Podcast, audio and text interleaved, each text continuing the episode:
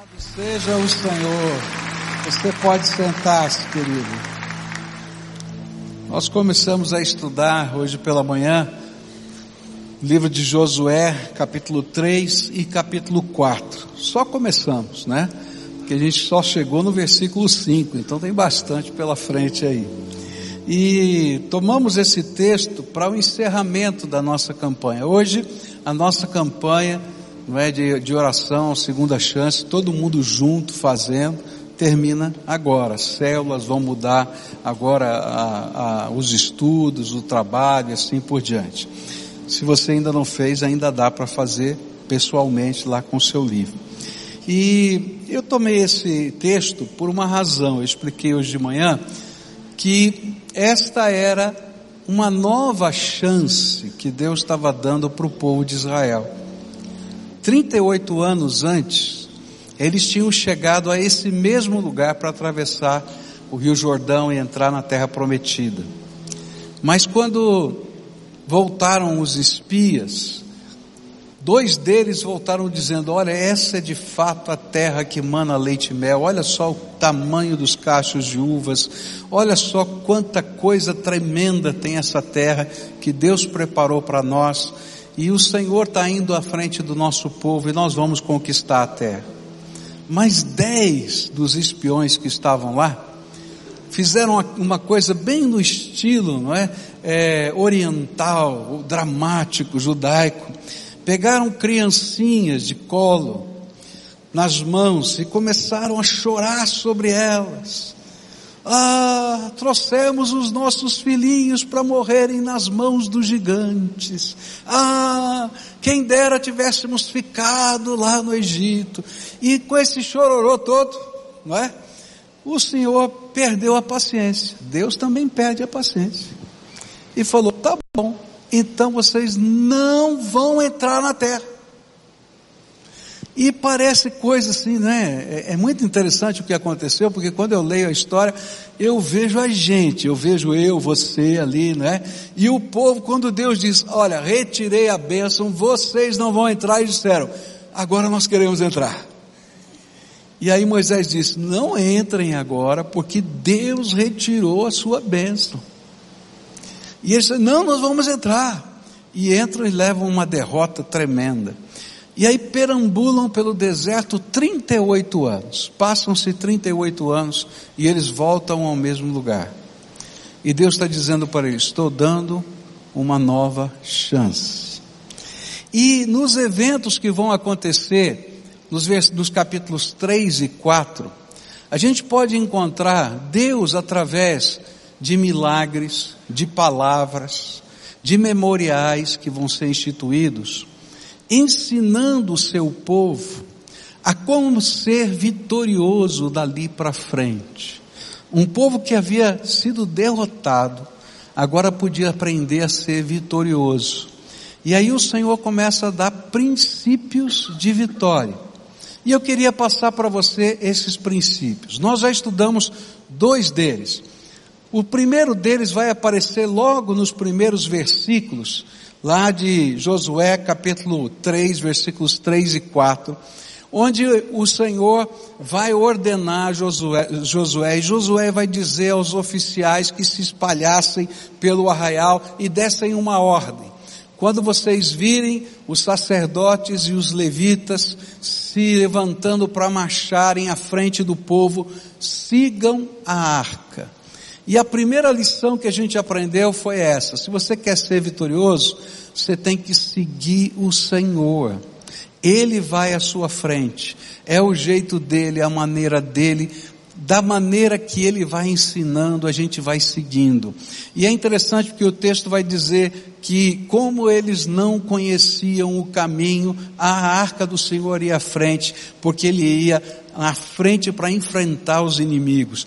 Você não conhece o seu futuro. Quem conhece é Deus. E Ele vai à sua frente. E Ele pode preparar todas as coisas. E Ele pode lhe dar vitória. Esse foi o primeiro princípio. Segundo princípio que a gente aprendeu, eu já expliquei um pouquinho na hora dos dízimos.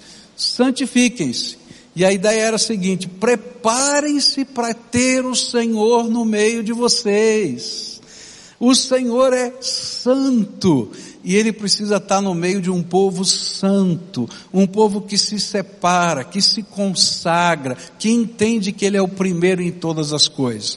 Mas eu queria continuar esse estudo e agora à noite eu quero ir para o terceiro princípio que esse texto nos ensina. E esse princípio vai aparecer no capítulo 3, versículo 7 e no capítulo 4, versículo 14. Diz assim a palavra do Senhor. E então o Senhor disse a Josué, Hoje começarei a engrandecer você aos olhos de todo Israel, para que saibam que como estive com Moisés, assim estarei com você. Capítulo 4, versículo 14. E naquele dia o Senhor engrandeceu Josué na presença de todo Israel, e respeitaram-no todos os dias da sua vida, como haviam respeitado Moisés. O terceiro princípio de vitória é um princípio que a gente não gosta muito, que é submeter-se à liderança espiritual que o Senhor instituiu sobre a nossa vida. É interessante que o Senhor tinha um propósito, ele fez um milagre e tem dois propósitos para esse milagre nesse texto, que são declarados nesse texto. O primeiro propósito é que eles pudessem crer que o Senhor daria a vitória para eles, que não havia gigante, que não havia muro, que não havia problema que pudesse derrotá-los se o Senhor tivesse à frente deles. Ele é a nossa vitória e ele luta as nossas batalhas. Mas o segundo propósito era confirmar a liderança espiritual de Josué. Imagina o cenário. Há poucos dias, Moisés, aquele líder que tirou o povo do Egito, tinha morrido. E Deus não permitiu que Moisés levasse o povo para a conquista da terra.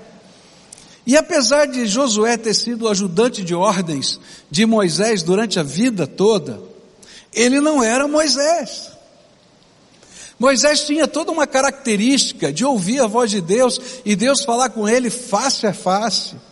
E eles já sabiam que quando Deus falava com Moisés, as coisas aconteciam.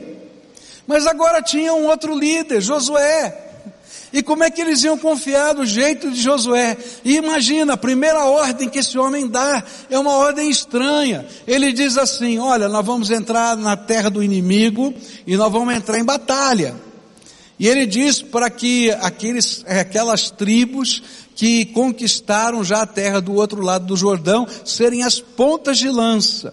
Mas ele diz assim: olha, nós vamos mandar os sacerdotes e os levitas à frente, e vocês que são a ponta de lança vão ficar um quilômetro atrás. E eu imagino a, a, a, a murmuração no meio do povo. Nós vamos entrar em terra inimiga, ele manda os sacerdotes na frente. Esse homem não sabe ser general. Será que vai funcionar esse negócio aí na mão desse, desse moço novo, que não era tão novo, mas dessa pessoa aí? Ele não é Moisés não.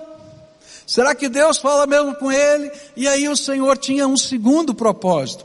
Através da abertura do rio, do milagre de abrir o rio, diante dos olhos deles, eles a um quilômetro atrás, num lugar mais alto na barranca do rio, eles podiam ver o milagre de camarote. Eles iam entender que o Senhor estava com Josué. E é interessante perceber, quando a gente analisa a história, não é?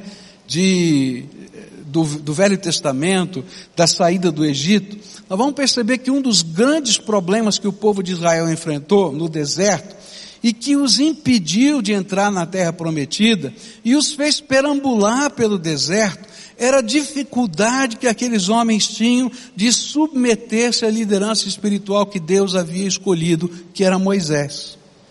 E o povo corria o mesmo perigo. Quando nós lemos esses livros, dos primeiros cinco livros da Bíblia, especialmente é, é, de Êxodo em diante, a gente vai perceber a história de quantas vezes o orgulho, a rebeldia das pessoas e até de líderes, outros líderes do povo, na sua ânsia por poder, atrapalharam a jornada espiritual do povo todo, de toda a congregação.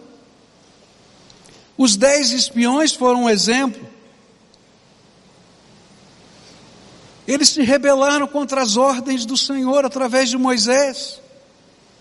Mas não foi só, não foram só os dez espiões. O problema começou dentro de casa, dentro da família de Moisés. A primeira rebeldia foi da irmã dele, Miriam, que começou a criticar Moisés porque ele era casado com uma mulher cuxita. E disse: essa mulher não conhece a nossa cultura, não conhece o nosso jeito, como é que vai viver aqui? E aí o Senhor tem que agir com muita dureza dentro da família dele. O Senhor manda uma lepra para Miriam. E aí Moisés vai lá e diz: Senhor, olha para minha irmã, ela é quase minha mãe, cuidou de mim. E o Senhor diz para ele assim: Ok, vou curá-la, mas ela vai ficar sete dias com lepra para todo mundo ver que ela teve lepra. Depois você vai encontrar as várias revoltas que aconteceram no meio do povo. A maior delas foi de Coré. Onde a questão era muito interessante. Quando a gente lê aquele texto, eu fico vendo e ouvindo às vezes alguns comentários, né? De tanta gente aí no mundo espiritual. Eles diziam assim: por que que só Arão pode colocar incenso e promover os processos sacerdotais de adoração. Todos nós estamos no meio do povo de Deus e o Senhor habita entre nós e todos nós temos o mesmo direito de fazer isso. Mas o Senhor tinha dito que havia uma liderança espiritual e que eles deveriam se submeter a essa liderança. E eles disseram assim: não, nós também podemos. E aí o Senhor disse: ok, Moisés, fala para eles, cada um pegar o seu incensário e na hora determinada que eles façam aquilo que o sacerdote tem que fazer. E aí Deus fez uma coisa horrenda. Ele disse: Tem fogo estranho no meu arraial, porque não é o fogo do meu altar. E ele abriu a terra e engoliu vivos todos aqueles que eram rebeldes à vontade de Deus. A gente vai encontrar a mesma coisa acontecendo no Novo Testamento. Muita gente não entende porque Deus foi tão duro com aquele casal lá no livro de Atos. Lembra lá de Safira? Lembra? E aí, uma das coisas que estava em jogo era mentir ao espírito, não era ter dado a oferta, não ter dado a oferta. Ele diz: oh, o dinheiro era teu, tivesse dado era teu, se não tivesse dado era teu do mesmo jeito. O que tem problema aqui é mentir ao espírito. E sabe qual, é, qual era a questão que estava por trás de mentir ao espírito? Era um desejo orgulhoso de estar no mesmo nível de liderança de outros homens que Deus havia colocado e empoderado como exemplo no povo de Deus. Porque toda aquele, aquela obra de, de, é, é, de, de, de entrega, de devoção, começou, não é, com Barnabé. E ele queria ter o mesmo destaque de Barnabé. Uma das coisas terríveis no meio do povo de Deus tem a ver com a natureza humana. E onde tem gente vai acontecer isso. E na igreja também tem. Tem orgulho, tem vaidade, tem política. Sabe por quê? Porque tem homem. Se tem ser humano, vai ter. Tem disputas por função, mas a Bíblia vai dizer para a gente que isso não vem dele. E que toda vez que isso acontece, é uma maneira de Satanás estar abrindo brechas no meio do povo de Deus. Então, qual é o princípio que a palavra de Deus vai ensinar?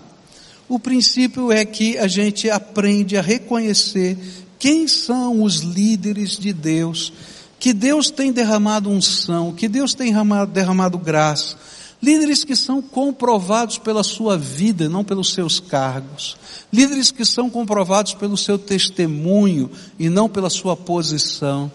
E a gente tem que ter a alegria de se submeter à liderança espiritual deles. E isso, na Bíblia, é um princípio de vitória.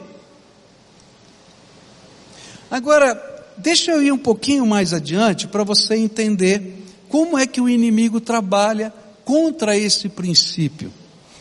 Dentro da sociedade moderna, a mesmo discurso de Coré continua caminhando.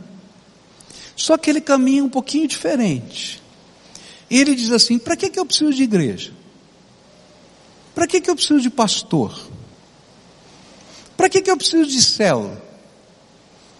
Para que, que eu preciso de, de alguém que cuide da minha vida espiritual? Eu tenho meu relacionamento direto com Deus e vivo do meu jeito. Quando eu escuto isso, eu estou ouvindo Coré falar. Porque há um princípio no reino de Deus tremendo, que é o princípio da interdependência. Existem vários níveis de liderança simultaneamente acontecendo no meio do povo de Deus. Se você ver nesse texto, você vai encontrar pelo menos quatro níveis de liderança. Cinco se eu colocar Deus. Primeiro, Deus acima de tudo. Ele é o primeiro. Depois Deus disse, olha, sigam o profeta que eu coloquei, que é Josué. Depois tinham os sacerdotes, os levitas e os oficiais. E Deus estava dizendo assim, olha, toda essa cadeia de funções ajudam o povo de Deus a marchar para a vitória. Então os sacerdotes carregavam a arca, os levitas carregavam a, o tabernáculo e eles estavam guardando a arca do Senhor em torno dela. Os soldados estavam ali, tinham os seus oficiais, os seus comandantes de batalhão. Havia uma ordem, havia uma decisão, mas havia uma revelação de Deus dada. E quando isso funcionava, o povo ia para a vitória. Mas se cada um tivesse no seu cantinho fazendo o que queria, vocês acham que eles conquistariam a terra? Outro princípio, dentro desse mesmo princípio, uma outra ilustração, é que Jesus disse que a igreja é o corpo de Cristo. Agora você imagina o que acontece se eu pegar e cortar o seu dedinho. E o seu dedinho dissesse, dissesse assim: não preciso do corpo, eu vivo sozinho. O que, que vai acontecer com o dedinho? Vai morrer e apodrecer porque fora do corpo ele morre e apodrece. Se eu tirar qualquer parte do seu corpo e distanciar do corpo, ele vai morrer e apodrecer. E esse é o princípio. Se nós somos um corpo ou somos um povo, o Senhor instituiu relacionamentos e o Senhor instituiu lideranças. E que eu preciso aprender a me submeter. E na medida em que eu vivo isso, o Senhor abençoa a nossa vida. Tem muita gente que está perdendo a bênção porque quer fazer uma aventura de cristianismo solitário. Eu não vou nem perguntar. Mas tem gente que frequenta essa igreja há mais de 10 anos e não é membro da igreja. Mas eu vou falar, você está em rebeldia. Por quê? Porque você não quer assumir responsabilidades, participar ativamente. Você quer simplesmente desfrutar. Mas não é assim que funciona no corpo. O Senhor vai começar a ministrar na tua vida em vários níveis diferentes. E a gente começa a exercer sim lideranças. Louvado seja Deus mas há uma cadeia de comando para que todo esse exército, ou para que esse corpo funcione adequadamente. E esse é o princípio que Deus estava querendo ensinar para toda aquela nação.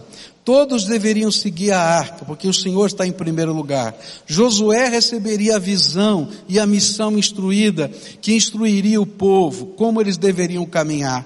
Os sacerdotes e levitas iam à frente do povo, dando exemplo ao carregar a arca e a enfrentar os perigos em primeiro lugar e os oficiais passavam as ordens e organizavam a marcha.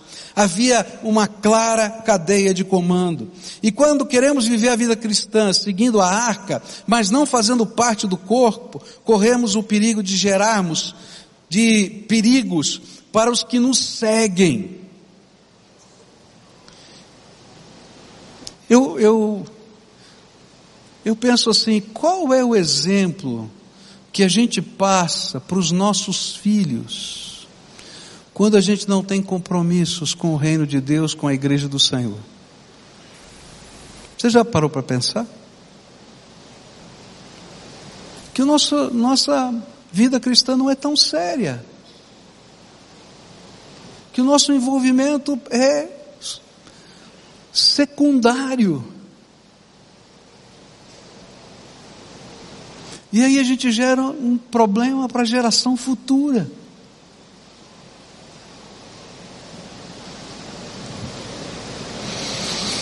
O que a Bíblia vai ensinar para a gente é que a gente precisa estar dentro do corpo.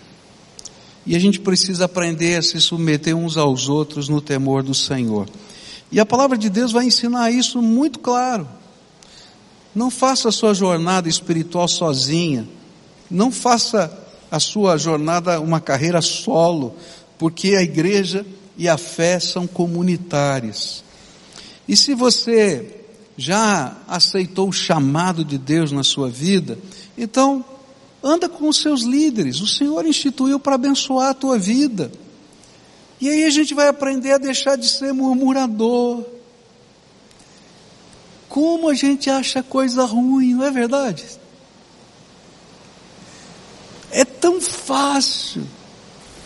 Mas a gente deixa de ser murmurador quando a gente está envolvido. E a gente é parte dos processos. E a gente entende que existe uma condução de Deus na nossa vida. E o pior, quando eu sou um murmurador no meio do povo de Deus, eu passo a obstruir o andar do reino. Veja só alguns textos do Novo Testamento para a gente pensar. Porque alguém vai dizer, não, esse pastor é do Velho Testamento. Não, não é não, é do Novo, olha só. Hebreus 13, verso 17 diz assim, obedeçam aos seus líderes e submetam-se à autoridade deles. Eles cuidam de vocês como quem deve prestar contas. Obedeçam-lhes para que o trabalho deles seja uma alegria e não um peso, pois isso não seria proveitoso para vocês. Aí você vai dizer, mas e se esse líder, isso, aquilo? Entrega o líder para Deus, que ele vai prestar contas para o Senhor. E olha, tem alguns textos na Bíblia que quando eu leio, falando dos profetas, que Deus julga, ele fala, eu vou arrancar seu braço, arrancar sua perna, o negócio é sério. Então pode confiar que o Senhor está no controle da casa dele. Mas ele vai dizer mais em 1 Coríntios 16, versículos 15 e 16.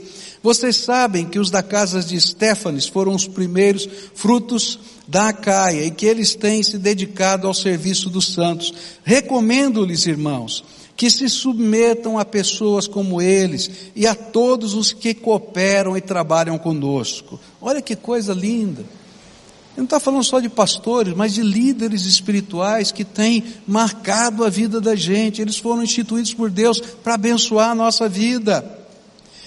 Efésios 5, 21 vai dar uma regra geral. Submetam-se uns aos outros no temor de Cristo. E aqui tem uma coisa linda. Deus distribuiu, conforme Ele quis, dons a toda a congregação. Se você é servo do Senhor Jesus, você tem pelo menos um dom do Espírito. Tem pelo menos um. Talvez você não saiba qual é, mas você tem um.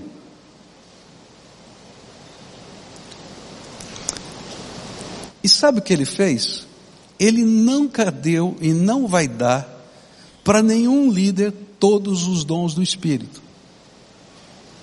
Porque se um líder tivesse todos os dons do Espírito, ele seria o corpo sozinho.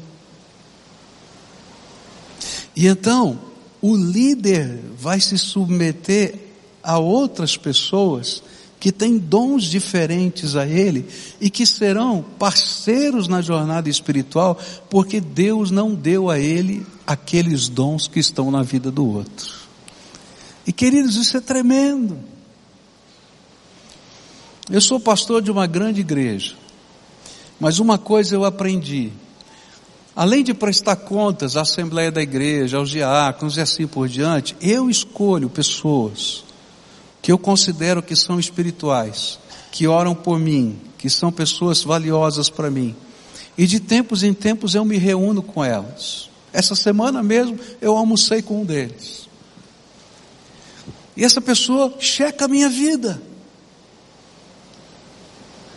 E ministra no meu coração e ora por mim. É um outro pastor de uma outra igreja, mas faz isso na minha vida. Por quê? Não dá para fazer uma carreira solo no reino de Deus. E se você não está ligado a igreja nenhuma, você está em rebeldia. Porque o Senhor quer que você faça parte de um corpo e seja abençoado. Então, o terceiro princípio de vitória é se submeta, submeta-se à liderança espiritual na tua vida. O Senhor levantou pessoas. O Senhor levantou uma igreja. O Senhor levantou uma cadeia de comando que pode abençoar a tua vida. Então deixa Deus fazer aquilo que Ele precisa fazer na tua vida. Próximo princípio que eu quero caminhar com ele. Vem no versículo 9. Então Josué disse aos filhos de Israel: Venham cá e ouçam as palavras do Senhor seu Deus. O quarto princípio de vitória é ouvir a palavra de Deus. Os três primeiros eram siga a arca, santifique-se santifique e submeta-se aos seus líderes espirituais. Mas agora ele acrescenta um quarto. Ouça a palavra de Deus. E o que Josué estava dizendo é que naquele momento o Senhor lhes daria uma profecia sobre como eles atravessariam o Jordão a pés enxutos e com detalhes de como os milagres se processaria, como esse milagre se processaria. E é interessante porque quando a fala, quando a gente lê que o mar, o, o, o Rio Jordão se abriu, a gente imagina que foi um ato cinematográfico, né? Como a gente viu ah, o Mar Vermelho se abrir no cinema, assim e tal. Mas foi diferente. A Bíblia vai explicar, Josué profeticamente vai explicar isso para eles, como é que ia ser a abertura. E diz assim: olha, os sacerdotes vão entrar no rio. Quando eles puserem a planta dos pés no rio, o Senhor, perto da cidade de Adã, 30 quilômetros de onde eles estavam, vai segurar as águas do rio. Olha só, 30 quilômetros. E as águas desse rio vão baixar, porque o Senhor vai segurar a água lá, 30 quilômetros. E os sacerdotes vão continuar marchando, e vão se colocar no meio do rio, e vão parar no meio do rio. E quando eles pararem no meio do rio, eles vão esperar toda a água baixar, e quando toda a água baixar, todo o povo vai atravessar. E quando o último atravessar, eles vão para o outro lado. E aí teriam os memoriais, as pedras que eram colocadas. E tudo isso era profecia. Ninguém estava vendo nada. E ele estava dizendo: olha, vocês precisam ouvir a palavra de Deus. E o interessante é que às vezes o Senhor vai falar com a gente, e a gente não vai ter provas concretas, imediatas. Porque às vezes o milagre que Deus está fazendo na nossa vida está a 30 quilômetros de distância. E aí vem o quinto princípio. O quinto princípio é molhe os pés na obediência à luz da palavra. E aí o que vai acontecer é que o sacerdote vai lá, ouviu aquela palavra, e o povo está assistindo, molhe o pé na água.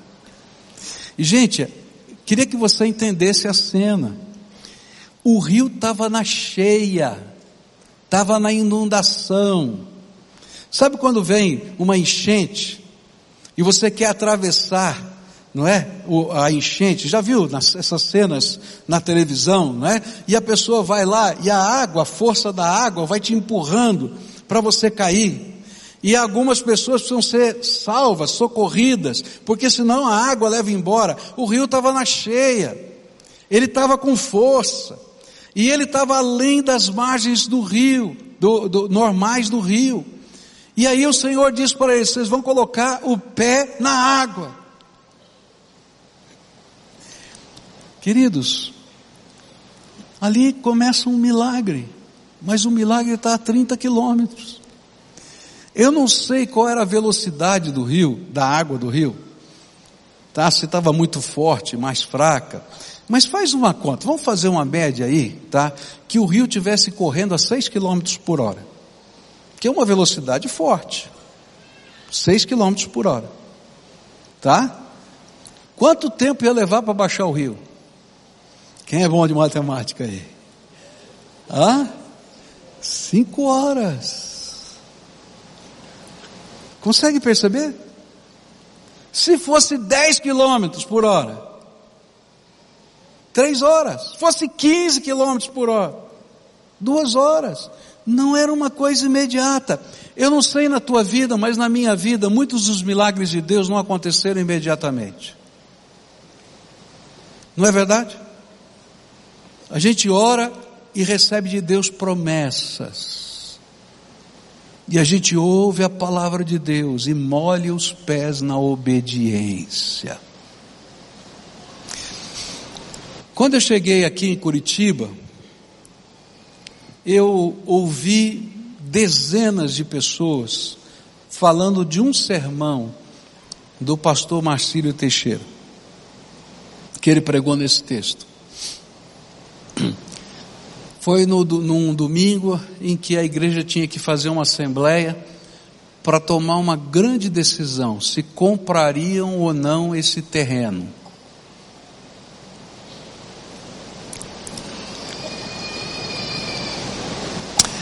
O terreno, ele valia 24 milhões do dinheiro daquele tempo, eu não sei quanto seria isso hoje. Mas representava a entrada, a entrada era de 8 milhões, representava 80 vezes o orçamento da igreja naquele tempo. Então vamos pensar, eu não sei o que, que você, como, quantos, como é que é. Imagina que você vai comprar uma casa, tá? E você não tem um tostão guardado, e alguém chega para você e diz assim: olha, a entrada é baratinha, tá? É 80 vezes o seu salário. Tá?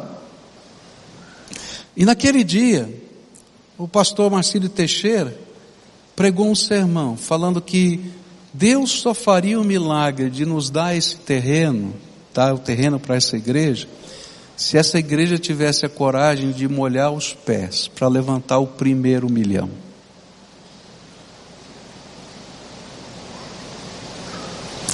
E depois de ouvir essa mensagem, teve uma assembleia.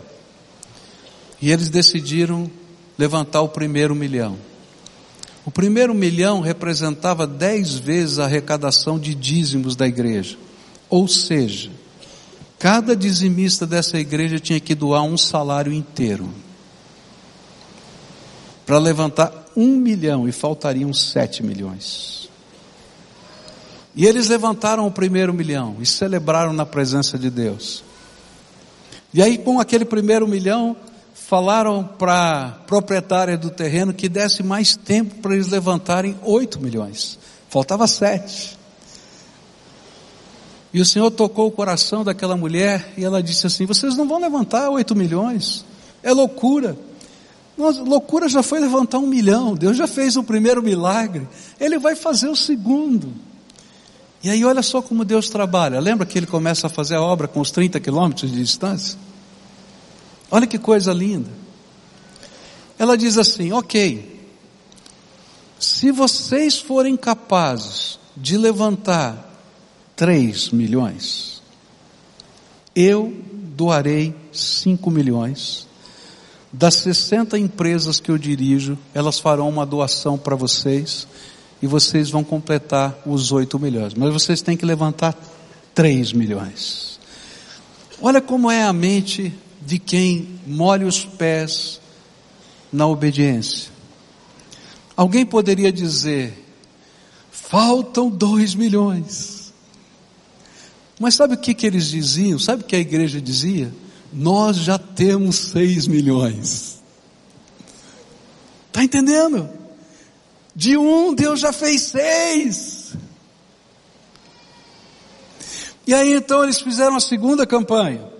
E a segunda campanha foi: doem mais um salário inteiro. Bom, deixa eu explicar. Era próximo do final do ano, então a maioria dos membros dessa igreja doou o décimo terceiro salário inteirinho para a construção, para comprar esse terreno. Mas já tinha passado o Natal. E como é que podia levantar mais um salário? Então tinham vários gerentes de banco aqui da nossa igreja, e eles montaram banquinhas lá fora, não era aqui, né? Era lá. E eles disseram assim: quem quiser doar o seu salário inteiro, eu vou fazer um financiamento pessoal para você pagar em tantas vezes, e você doa o dinheiro para a igreja e fica com a dívida. E aqueles irmãos corajosos, cheios de fé, levantaram mais um milhão. Faltava um milhão. E faltava uma semana para o prazo. Deus gosta de drama, né? Fala a verdade, né? Negócio. Manda logo. Não, ele para o rio 30 quilômetros. Naquela semana, o pastor foi chamado junto com a comissão para ir a São Paulo.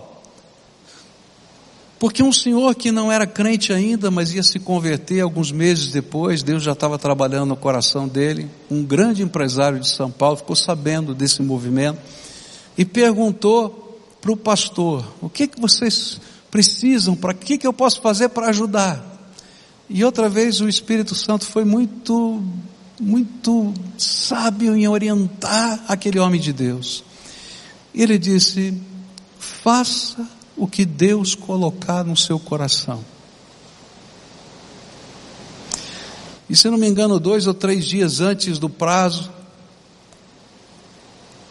aquele homem assina um cheque de um milhão de reais e eles chegam aos oito milhões para comprar esse terreno aqui.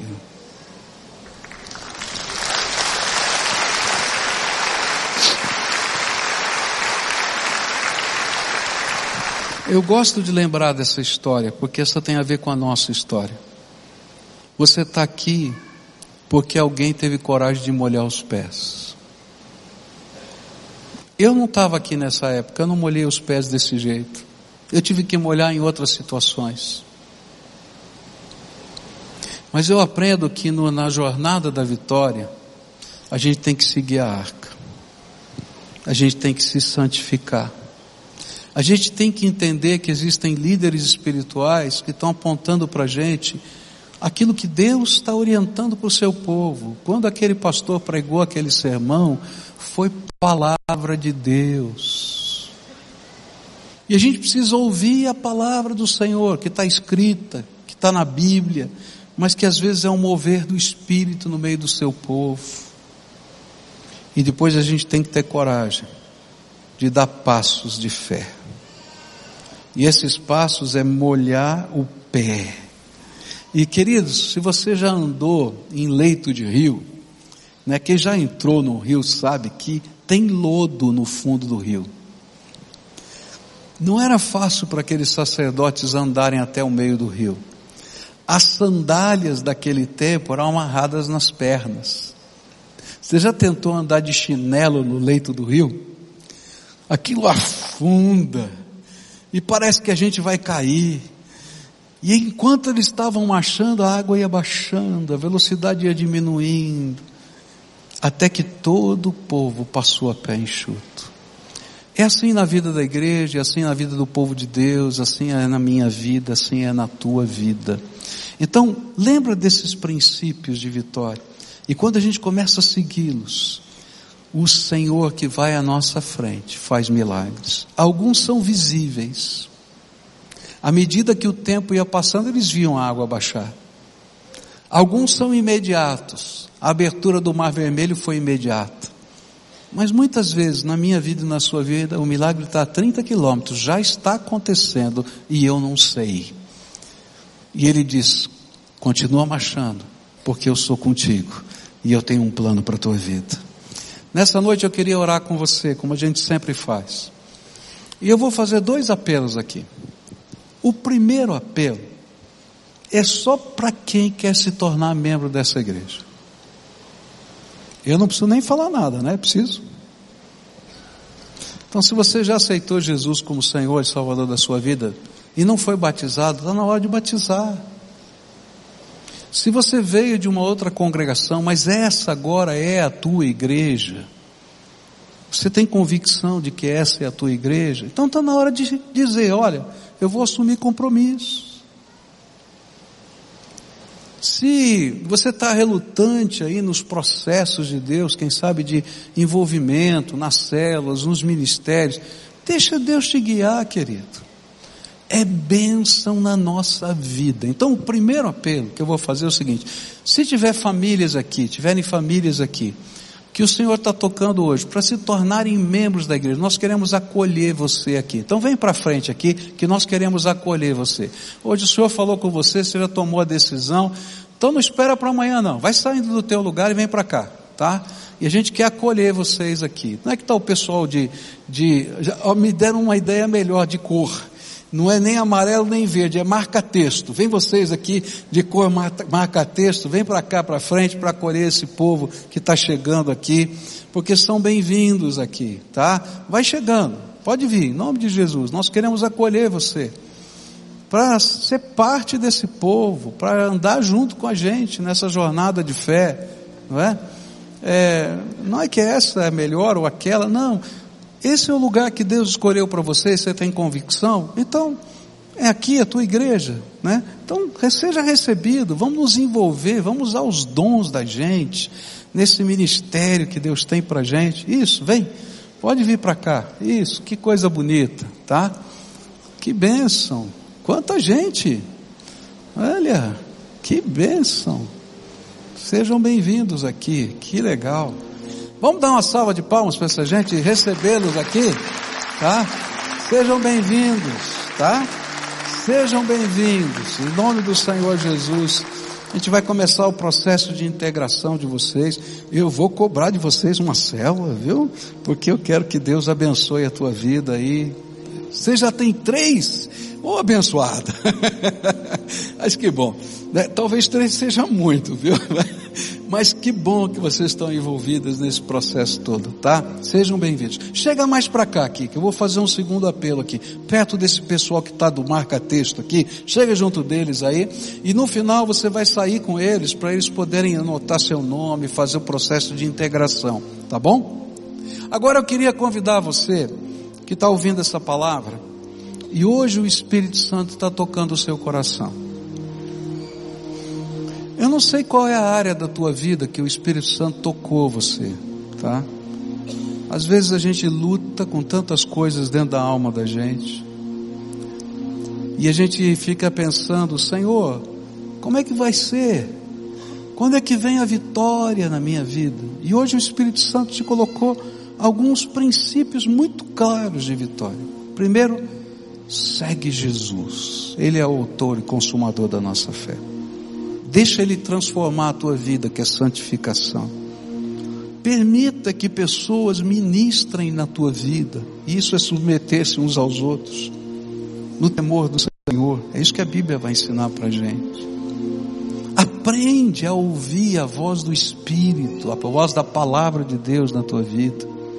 Essa semana eu vou estar lançando lá pelo Instagram como a gente escuta a voz do Espírito? Como é que a gente pode discernir a voz do Espírito na vida da gente? Muita gente me pergunta isso, mas pastor, o senhor fala que o Espírito Santo falou com o senhor, como é que é isso?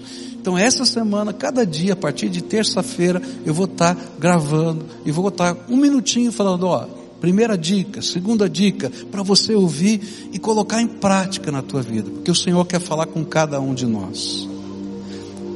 Mas não esqueça, que nada vai funcionar se você não molhar o pé.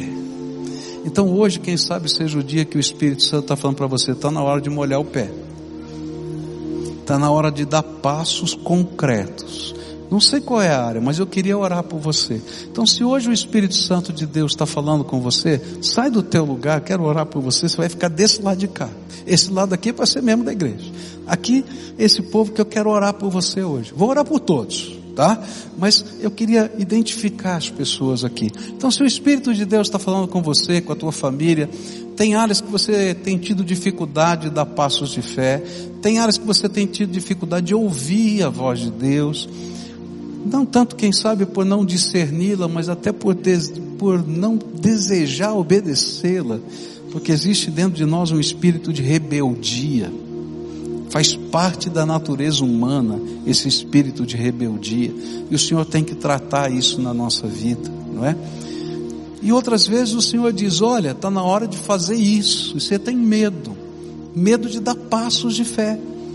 Então hoje eu vou dizer assim: Senhor, eu quero colocar o meu medo nas tuas mãos e vou dar o primeiro passo. Eu quero ver, Senhor. Quero fazer prova daquilo que o Senhor tem para a minha vida. Então, se o Espírito de Deus está falando com você, sai aí do teu lugar, vem para cá, eu quero orar com você dentro respondendo a voz do Espírito Santo no teu coração e a gente vai orar juntos aqui, tá bom? Isso, pode vir, em nome de Jesus, pode vir, em nome de Jesus. Isso. Que bom, que gostoso. A gente está caminhando juntos nessa jornada de fé, não é? Vou aguardar alguns que estão descendo lá da galeria. Isso, vem para cá. A gente vai estar juntos aí nessa jornada espiritual. Que benção, que benção. Louvado seja Deus. Louvado seja Deus, não é? Que gostoso. Isso. Bom ver o Senhor com a gente aqui. Que benção, viu? Que benção. Vamos orar junto? Isso, desçam aqui. E a gente vai orar juntos aqui. E eu queria pedir para vocês todos que estão aqui nesse templo participarem dessa oração. Você fica de pé comigo aqui, estende a tua mão para cá para a gente orar, tá? A primeira oração é você que tem que fazer. O que é que o Espírito Santo ministrou? Então vocês já ouviram a voz do Espírito. Então agora é hora de compromissos. Senhor, eu estou molhando o pé aqui. Então vocês estão molhando o pé, dizendo agora eu vou me colocar debaixo desse rebanho. Eu estou colocando, molhando o meu pé porque tem isso, tem aquilo, tem aquilo outro, eu não sei o que é. Fala isso para Deus. E se tem barreiras na tua alma, lutas, medos, você confessa isso para o Senhor. Fala, Senhor, essa é a minha fraqueza. Me ajuda. Me ajuda. E aí o Senhor mesmo vai derramar graça sobre você. Segue Jesus e deixa Ele transformar a tua vida. Senhor Jesus, eu estou aqui com essa multidão que está aqui na frente. Teus filhinhos amados, preciosos. Eu não sei dizer o nome de cada um deles, mas o Senhor não somente conhece o nome deles, como também conhece a história a tua palavra diz que o Senhor sabe até quantos fios de cabelo eles têm na cabeça. E eles são amados do Senhor. E eu sei que em muitas circunstâncias, em muitos momentos, em toda a história da vida deles, o Senhor tem revelado que eles são amados do Pai. E nesta hora, Pai, quando eles estão buscando a tua graça, pedindo coragem para dar passos de fé, eu quero te pedir, vem com o teu Espírito Santo e ministra sobre eles. Ó oh, Pai, eu quero te pedir uma ministração de poder. Talvez alguns aqui necessitem de libertação. E Pai, libertação não é algo que a gente se dá a si mesmo. É um poder do Senhor que vem e nos resgata. Então eu quero te pedir, Senhor, no poder do nome de Jesus, liberta pessoas aqui hoje. Ó oh, Pai, talvez alguns precisem de restauração. E se eles fossem reconstruir os caquinhos da vida, ia ficar uma obra tão feia, quem sabe até inútil. Mas eu quero te pedir, faz, Senhor, um vaso novo nesse lugar. Reconstrói pelo poder do teu Espírito Santo. Ó oh, Pai, eu quero te pedir que nesses passos de fé tem gigantes, tem muralhas, tem rios inundados. E eu quero te pedir, Senhor, vai à frente deles, porque se o Senhor é por nós, quem será contra nós? E eu quero te pedir, Senhor, marca a vida deles com as pedras da, cele da celebração. Nessa história, Senhor, eles pegaram as pedras do rio e levaram para outra margem e construíram um memorial para dizer: o Senhor fez um milagre na nossa vida. E eu quero te pedir, Senhor, hoje constrói um memorial na vida deles, porque hoje é o dia do teu milagre na vida deles. E que eles possam dizer às pessoas, como está lá no capítulo 4, quando Deus disse para eles, quando seus filhos lhe perguntarem, que são essas pedras? Que eles possam dizer do milagre de Deus nesse lugar. E que eles possam ser o memorial do Senhor por onde passarem. Porque eles vão ser o milagre vivo do Senhor nessa terra. Ó oh, Pai, põe a tua mão de poder e bênção. É aquilo que eu oro em nome de Jesus. Amém e amém. Amém. Dá a mão para quem está perto de você, tá? Vocês que estão aqui, quando terminarem o culto, vão sair com esse povo aqui, cor marca, marca texto, tá? Para eles começarem o processo de integração. E vocês, depois que terminarem, vão para casa, tá? Mas lembra, você tem um encontro marcado com Jesus todo dia. Hora o lugar, você marca, ele vai. E deixa ele falar com você e abençoar a tua vida. Ele é a razão da nossa vitória, tá bom? Que Deus abençoe cada um de vocês. Adoremos ao Senhor.